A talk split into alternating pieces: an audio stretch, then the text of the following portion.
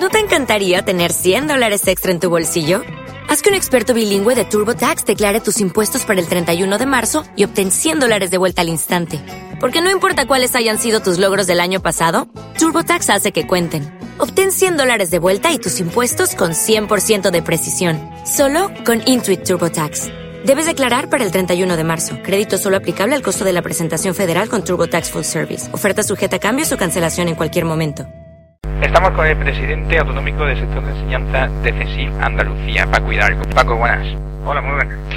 Para poner un poco de antecedentes, eh, el viernes pasado el Consejo de Ministros adoptó una serie de medidas de recortes, eh, que, entre las cuales estaba la reducción de la tasa de reposición en cuanto a oposiciones desde el 30% que había hasta un 10%.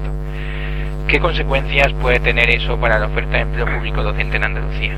Bueno, evidentemente, como has dicho, hay una reducción de Andalucía, la Consejería de Educación ha hecho una oferta de empleo público eh, a un 30% de tasa de reposición, mientras que el gobierno central ha establecido el 10%. Y cabe suponer, cabe suponer que eso va a repercutir en el número de plazas que se han ofertado en, en Andalucía.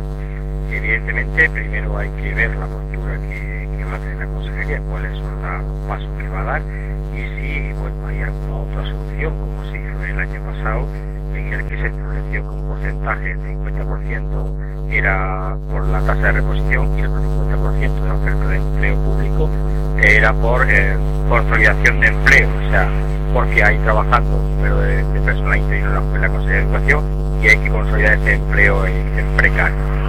Eh, repito que, bueno, tenemos que ver cuál es la postura de la consejería y a partir de ahí podremos saber por Porque por ahora mm, la consejería no se ha puesto en contacto con CESIP, ¿no? No, ahora mismo la consejería no, el sindicato oficialmente no ha dicho nada eh, en cuanto a problemas que pueda haber o cambios que pueda haber y si tenemos que hacer una cosa u otra.